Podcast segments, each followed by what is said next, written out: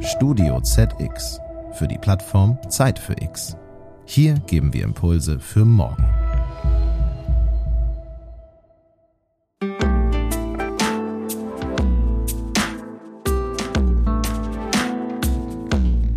Spannender ist ja für mich auch die Frage, wie wir Natur einen Wert geben und sie investierbar machen.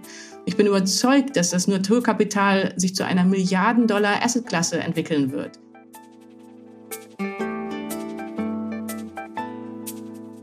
Herzlich willkommen, liebe Hörerinnen und Hörer, zu Zeit für Klima, dem Podcast für die Nachhaltigkeit.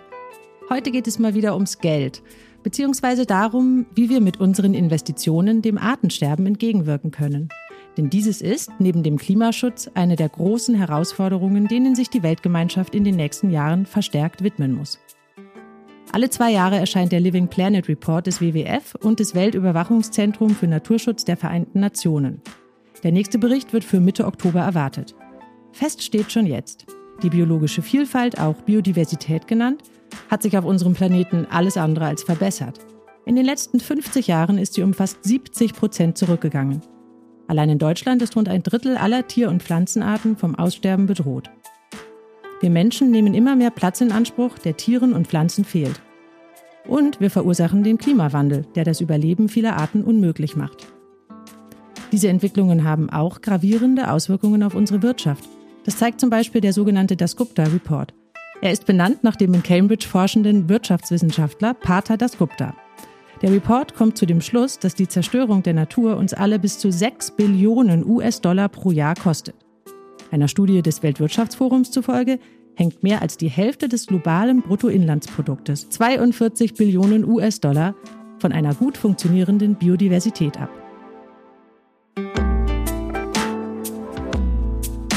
Zeit für Klima, ein Podcast für die Nachhaltigkeit.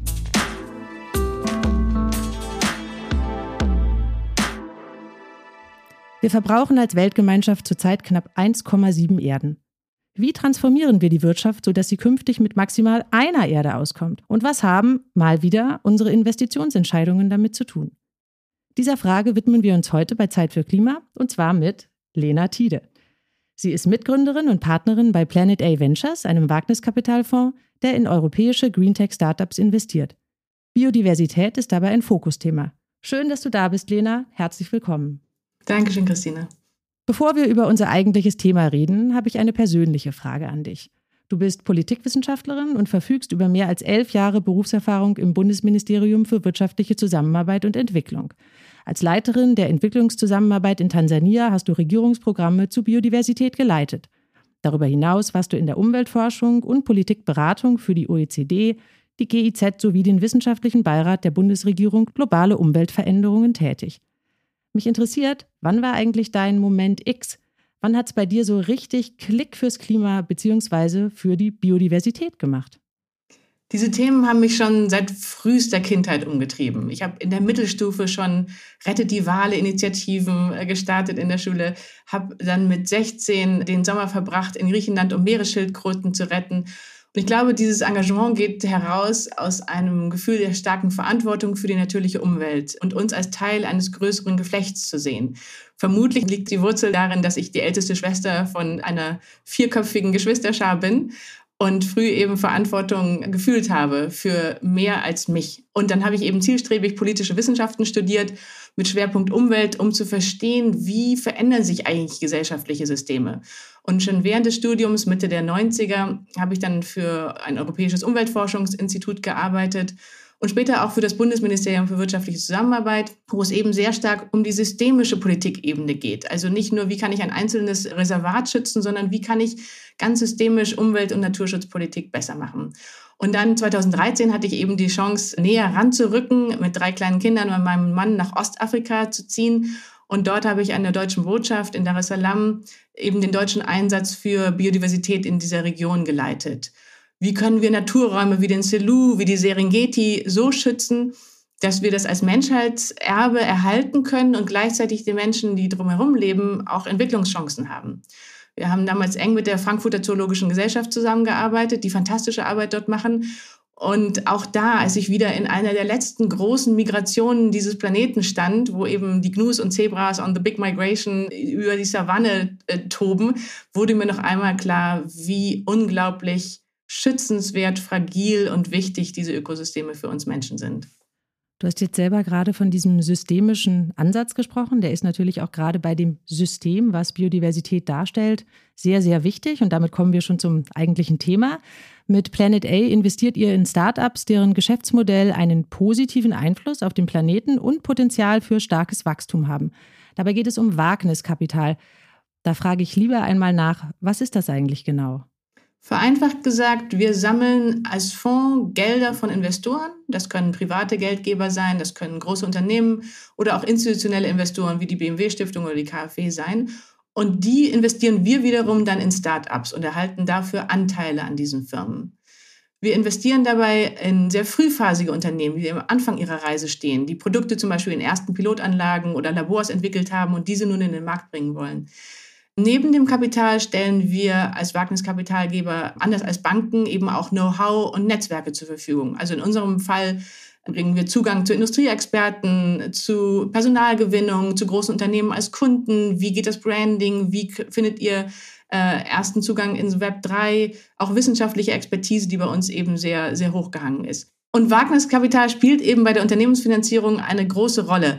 In der USA zum Beispiel sind nur 0,5 Prozent aller Unternehmen jährlich durch Wagniskapital finanziert. Die machen dann aber drei Viertel der gesamten Börsenkapitalisierung aus. Und das zeigt uns, dass Wagniskapital eben auch eine große gesellschaftliche Rolle hat. Die entscheiden letztlich darüber, welche Unternehmen das Licht der Welt erblicken.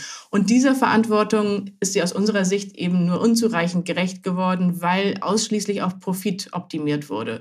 Und wir rücken nun neben der Rendite auch die Wirkung der Innovation auf die Umwelt in den Mittelpunkt. Und das Spannende ist ja, dass laut der Internationalen Energieagentur erst 50 Prozent der Technologien zur Verfügung stehen, die wir brauchen, um 2050 auf Netto Null mit den Treibhausgasemissionen zu kommen. Um dieser Klima- und Ökosystemkrise zu begegnen, brauchen wir also dringend Innovationen und neue Technologien. Und mit Planet A wollen wir mit Geld und Unterstützung eben dazu beitragen, dass diese Technologien schneller skalieren und schneller zur Wirkung kommen. Das hört sich für mich jetzt so an, als ob das, was da Wagniskapital genannt wird, eigentlich Verantwortungskapital oder eben Impact Investing auch genannt werden sollte. Vielleicht kannst du uns noch mal ein bisschen näher erklären, auf welche Bereiche ihr euch da konzentriert. Ja, wir sind uns bewusst, dass hinter dieser Klimakrise eine größere Ökosystemkrise lauert. Und daher gucken wir nicht nur ganz schmal auf Kohlenstoffdioxid, sondern haben sechs Sektoren identifiziert, wo wir den Eindruck haben, dass das die größten Hebel sind, um Umwelt- und Klimaschutz voranzutreiben. Das ist einmal die Landwirtschaft, dann die Produktion von Gütern, also Manufacturing, Energie, Transport, der Gebäudesektor und der ganze Bereich Abfall und Wasser. Und da haben wir in eine große Bandbreite von Unternehmen investiert bisher, in grünes Methanol, in synthetische Treibstoffe, in biobasierte Materialien, in Geothermie, in nachhaltige Lieferketten. Wichtig ist, dass wir großartige Innovationen sehen in vier Bereichen. Das ist einmal die Reduzierung von Treibhausgasemissionen und oder Abfallvermeidung oder die Einsparung von Ressourcen oder eben der Schutz von Biodiversität. Und genau um diesen vierten Bereich soll es heute ganz besonders gehen. Im Sommer 2021 veröffentlichten die ExpertInnen vom Weltklimarat und vom Weltbiodiversitätsrat zum ersten Mal einen gemeinsamen Bericht. Unter dem Titel Biodiversität und Klimawandel zeigten sie auf, wie die beiden großen Umweltkrisen und mögliche Lösungen zusammenhängen. Venture Capital hat sich bislang stark auf CO2-Management, CO2-Buchhaltungssoftware und CO2-Ausgleich konzentriert. Warum sollten InvestorInnen denn mindestens genauso viel darüber nachdenken, Biodiversität zu unterstützen? Wir vergessen oft, dass wir eben nicht von der Natur getrennt sind, sondern wir sind ein Teil von ihr. Sie versorgt uns mit Nahrung, mit Wasser, sie reguliert unser Klima, sie produziert unseren Sauerstoff. Und wir nutzen den Planeten ja auch als Senke für unsere Abfälle, wie Plastik oder CO2 und anderen Müll. Und die Natur ist also ein Vermögenswert, so wie das produzierte Kapital auch, Fabriken, Gebäude etc. Oder auch das Humankapital, unsere Gesundheit, unsere Fähigkeit, unser Wissen. Die Natur ist aber auch gleichzeitig mehr als ein Wirtschaftsgut. Sie hat eben einen wunderschönen Eigenwert auch für die Menschheit. Und das Problem ist, dass wir unser globales Portfolio an Vermögenswerten kollektiv völlig falsch verwaltet haben. Was bedeutet, dass wir die Fähigkeit der Natur, uns mit diesen Ökosystemleistungen zu versorgen, auf die wir angewiesen sind, überstrapaziert haben. Zurzeit benötigen wir eben 1,7 Erden, um den Lebensstandard dieser Welt aufrechtzuerhalten. Und Covid hat ja auch nochmal deutlich gemacht, dass es einen Zusammenhang gibt zwischen der Zerstörung von Natur und dem Ausbruch von Krankheiten. Wir dürfen auch nicht vergessen, dass die biologische Vielfalt selbst auch ein wesentlicher Teil für die Lösung des Klimawandels ist. Sei es, dass sie zum Beispiel Schutz vor physischen Auswirkungen bietet, also wenn wir äh, Mangroven anpflanzen, die eben Küsten vor Überschwemmungen schützen, aber auch als Kohlenstoff senken. Also die ähm, Meeres- und Landökosysteme haben bisher 60 Prozent der weltweiten human-made Kohlenstoffemissionen seit der industriellen Revolution absorbiert. Und die gute Nachricht ist eben, dass Investoren beginnen, diese Zusammenhänge zu sehen Bisher sind es, glaube ich, sieben Billionen Dollar an Aktienvermögen, die bei institutionellen Anlegern liegen, die Biodiversität berücksichtigen. Das ist natürlich nur ein Bruchteil der mehr als 100 Billionen Dollar, die an weltweit verwalteten Vermögenswerten existieren. Die meisten Unternehmen und Investoren setzen eben noch kein Preisschild an Natur. Und es ist auch noch ein weiter Weg, bis alle Investitionen ihre negativen Auswirkungen auf die biologische Vielfalt berücksichtigen. Und so wichtig es auch ist, die negativen Auswirkungen von Investitionen zu bewerten, spannender ist ja für mich auch die Frage, wie wir Natur einen Wert geben und sie investierbar machen. Ich bin überzeugt, dass das Naturkapital sich zu einer Milliarden-Dollar-Assetklasse entwickeln wird. Die kühlende Wirkung der Wälder, der äh, Hochwasserschutz der Feuchtgebiete, die Fähigkeit der Ozeane, Nahrungsmittel zu produzieren, zum Beispiel Algen äh, und Kelp, werden als Dienstleistung mit einem finanziellen Wert äh, bewertet werden. Studien berechnen eben, und das hattest du ja auch schon angesprochen, dass mehr als die Hälfte des globalen Bruttoinlandsprodukts, 42 Billionen Dollar, von einer gut funktionierenden Biodiversität abhängen. Es ist also höchste Zeit, dass sich Investoren mehr Gedanken um dieses Thema machen. Du hast jetzt eben zwei Begriffe verwendet, die mir besonders im Kopf geblieben sind, die vielleicht einige der Zuhörerinnen und Zuhörer so auch noch gar nicht gehört haben, nämlich die Ökosystemleistungen und den Begriff des Naturkapitals.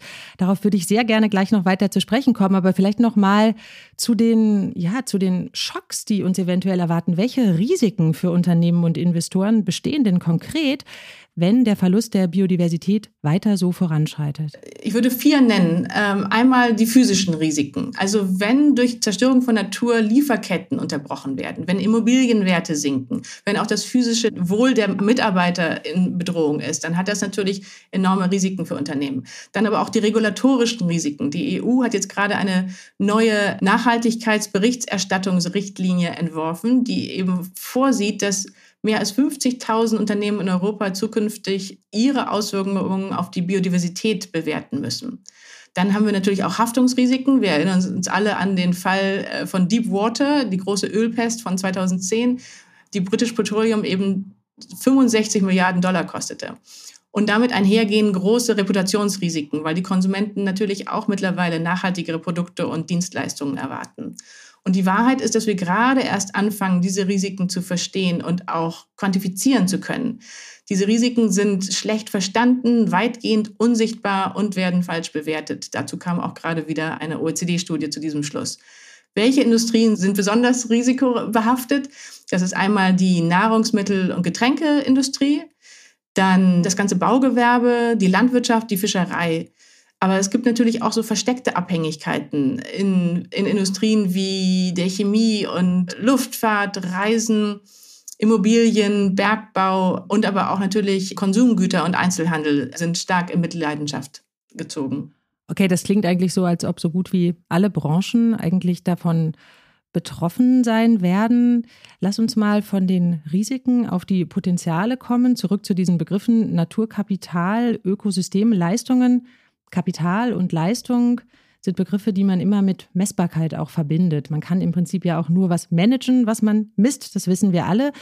Ich habe was Interessantes auf eurer Website gefunden. Ihr seid der erste europäische Wagniskapitalgeber, der ein eigenes wissenschaftliches Team an Bord hat und dieses berechnet anhand sogenannter Lebenszyklusanalysen die Innovationskraft eines Unternehmens. Du bist nämlich genau für diese wissenschaftliche Wirkungsbewertung verantwortlich. Was genau ist darunter zu verstehen? Als ich neu in den Bereich kam vor einigen Jahren, war ich etwas erschüttert, wie wenig wir in der Lage sind, die Auswirkungen von Investitionen auf die natürliche Umwelt zu bewerten.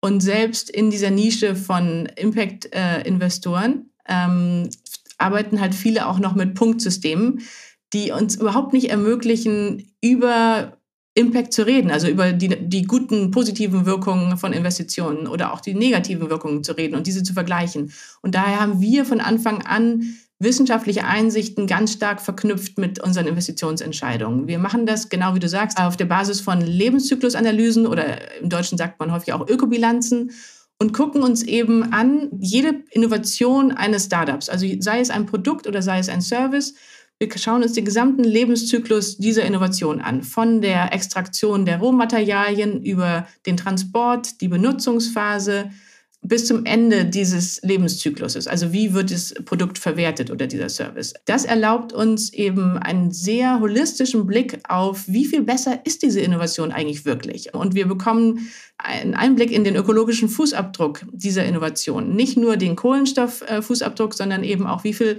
Land wird verbraucht, wie viel Wasserressourcen, wie hoch ist der Energieverbrauch. Und dann nehmen wir das noch einen Schritt weiter und schauen, wenn dieses Produkt, dieser Service auf den Markt kommt, was wird eigentlich ersetzt? Welche äh, Zuflüsse, welche Produkte werden ersetzt? Und das nehmen wir alles in die Berechnung mit ein und legen das unseren Investitionsentscheidungen zugrunde. Wir würden nie eine Investition tätigen, von der wir nicht sehen, dass sie einen signifikanten positiven Effekt hat. Und das hilft uns einerseits gute, präzise Investitionsentscheidungen zu treffen und eben die zu finden, die an den großen Hebeln ansetzen.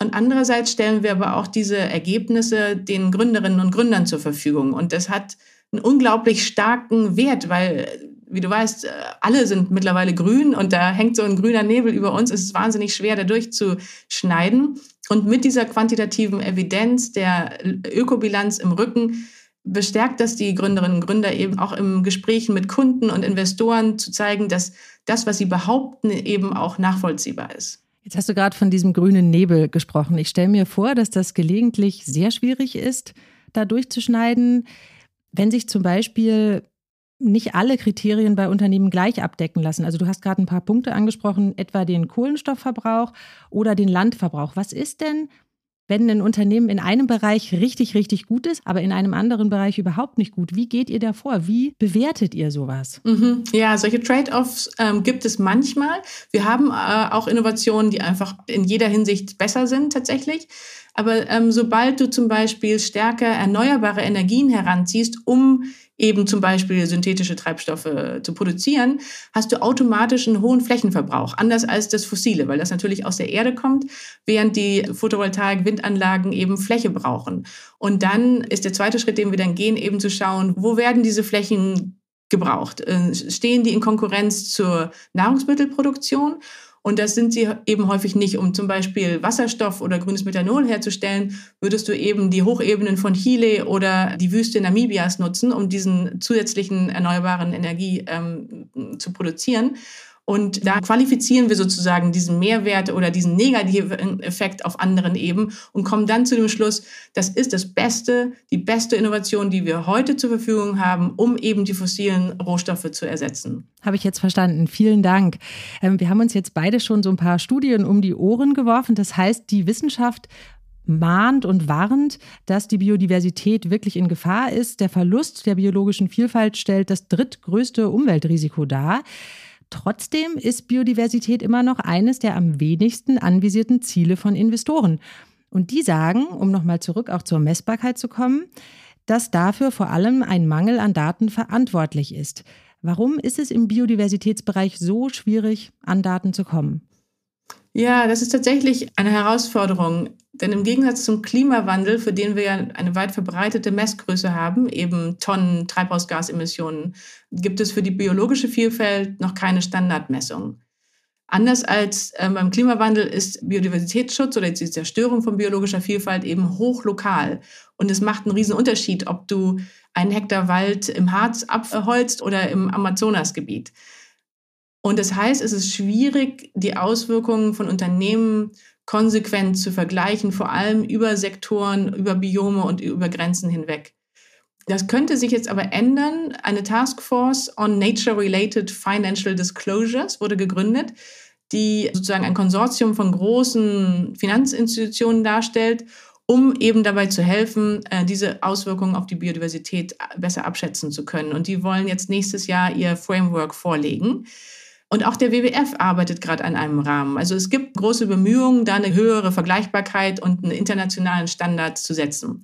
Wir bei Planet A wollen darauf nicht warten, sondern wir haben unsere eigene lebenszyklusbasierte Methode entwickelt, die es uns ermöglicht, die Auswirkungen auf die biologische Vielfalt auf einer detaillierteren Ebene zu bewerten. Wir sind auch Mitglied der Finance at Biodiversity Initiative bei der EU-Kommission, wo genau eben Vermögensverwalter und Investoren zusammenkommen, um gemeinsam zu lernen, die Learnings, die man hat, zu teilen und so das ganze Ökosystem eben weiterzuheben. Und ich, ich halte das für absolut richtig und sinnvoll, denn nur gemeinsam können wir diese Standards entwickeln. Lena, du hast jetzt eben sowas wie eine, ich nenne es mal Brancheninitiative genannt, die sich darum kümmert, Biodiversität in der Finanzwelt mehr zu verankern, ebenso der WWF oder diese Finance at Biodiversity Initiative der EU. Aber was ist denn der Status quo aktuell im Regulierungsbereich? Wird wirklich versucht, Biodiversitätsrisiken in Finanzparameter zu übersetzen? Ja, das fängt gerade an. Also diese neue EU-Richtlinie zur Nachhaltigkeitsberichterstattung, die hoffentlich durchgeht und dann ab nächsten Jahr gilt, die macht einen ersten Schritt und wird vermutlich auch viele Unternehmen vor die Herausforderung stellen, sich zum ersten Mal wirklich mit Biodiversität auseinanderzusetzen. Die EU-Taxonomie soll ja auch noch nachgebessert werden. Also da, da wird dran gearbeitet. Ratingagenturen haben schon damit begonnen, äh, naturbezogene Angaben in ihre Bewertungen einzubeziehen und auch, ich sehe das eben auch, dass institutionelle Anleger von Unternehmen stärker Rechenschaftspflicht einfordern in Bezug auf die Umweltrisiken. Das bedeutet, dass die Unternehmen einfach höhere Kapitalkosten haben, wenn sie naturschädigende Praktiken anwenden. Aber genau, da gehen wir gerade die ersten Schritte. Ich hätte noch eine Studie, und zwar vom von dir angesprochenen WWF. Die schätzen nämlich die Kosten der Untätigkeit in Bezug auf die Erhaltung des Naturkapitals für die Weltwirtschaft bis 2050 auf 10 Billionen US-Dollar ein. Umgekehrt sagt der WWF, dass die Umsetzung von Schutzmaßnahmen einen Nutzen in Höhe von 230 Milliarden US-Dollar bringen könnte. Was für Anlagelösungen konzentrieren sich denn speziell auf die biologische Vielfalt und wie geht ihr da vor? Ja, es entsteht eine neue Anlageklasse. Auch hier allererste Versuche, würde ich sagen. Es gibt Vermögensverwalter, die emittieren sogenannte Conservation Impact Bonds oder Sustainability Linked Loans, die eben die Ausschüttung von Geldern an ganz bestimmte biodiversitätsbezogene Kennzahlen binden. Es gibt auch Meeresfonds, die versuchen, private Investitionen in die Meereswirtschaft zu lenken zum Beispiel den ganzen Bereich Blue Carbon, also Kohlenstoff senken an den Küsten der Ozeane. Äh, ich sehe auch mehr Fonds, die versuchen, in regenerative Landwirtschaft zu investieren. Also wie können wir die Fruchtbarkeit der Böden erhalten und steigern und dafür sorgen, dass mehr Kohlenstoff in diesen Böden gebunden wird. Konkret bei uns gibt es also zum einen natürlich den Ausschluss von Aktivitäten, die die biologische Vielfalt zerstören könnten. Aber wir suchen ja vor allem die Unternehmen, deren Geschäftsmodell auf die Erhaltung und, und die Steigerung dieser Biodiversität ausgerichtet sind.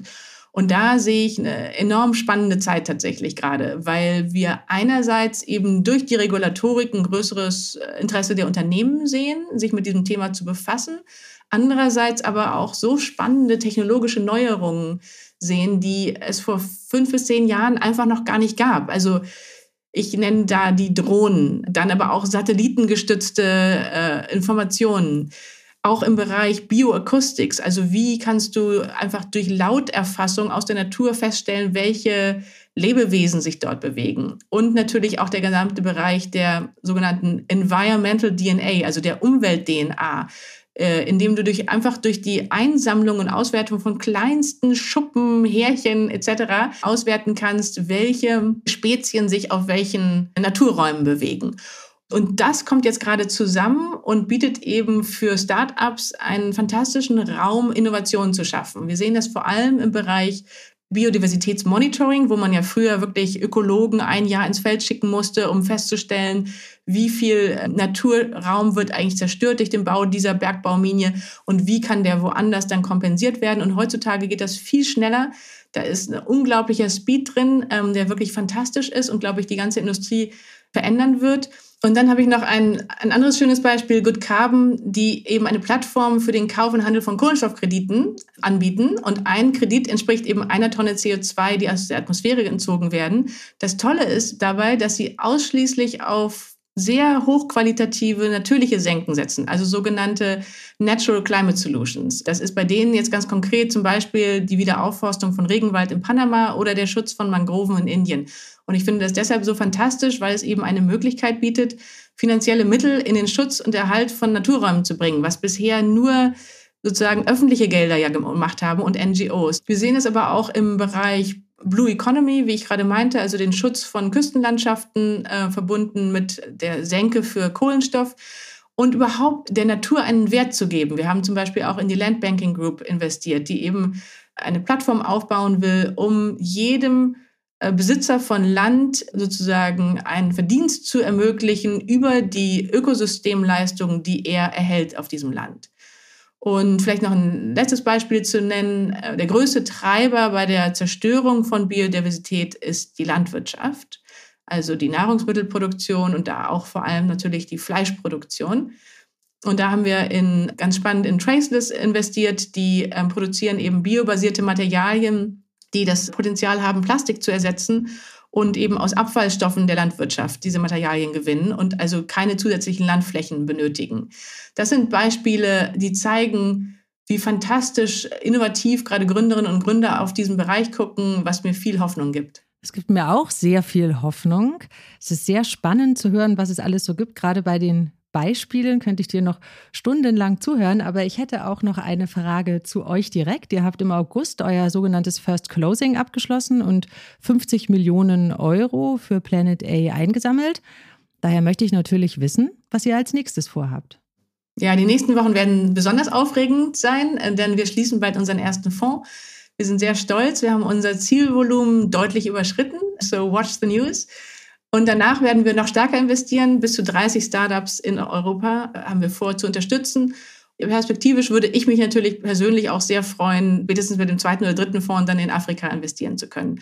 Unser Ziel ist ganz klar, wir möchten eben möglichst viele Gründerinnen und Gründer und ihre wichtigen Innovationen in diesem Green Tech-Bereich unterstützen und das nicht nur mit Geld, sondern mit allem, was wir haben, vor allem eben auch mit unserem Impact-Know-how und unserem starken Netzwerk. Und daher freuen wir uns über Bewerbungen. Liebe Lena, das war wirklich ein sehr erhellender Einblick da rein, was Geld Gutes bewirken kann, wenn es richtig eingesetzt wird. Nachdem die 15. Weltnaturkonferenz mehrfach verschoben werden musste, soll das internationale Treffen nun vom 5. bis 17. Dezember in Montreal in Kanada stattfinden. Expertinnen erhoffen sich von dem Event die Vorbereitung eines international gültigen Abkommens, so viel nochmal zur Regulatorik, um den globalen Verlust der Biodiversität bis 2030 endlich zu stoppen und den Trend wieder ins Positive umzukehren. Ich bin sehr gespannt, was dort alles passieren wird und bedanke mich bei dir für das Gespräch. Vielen Dank, war mir eine große Freude. Liebe Zuhörerinnen und Zuhörer, wenn Sie mehr Infos rund um das Thema nachhaltiges Wirtschaften erhalten möchten, schließen Sie sich doch unserer Zeit für Klima Community an. Den Link zur Anmeldung finden Sie in den Show Notes dieser Folge. Ich sage Tschüss, bis zum nächsten Mal.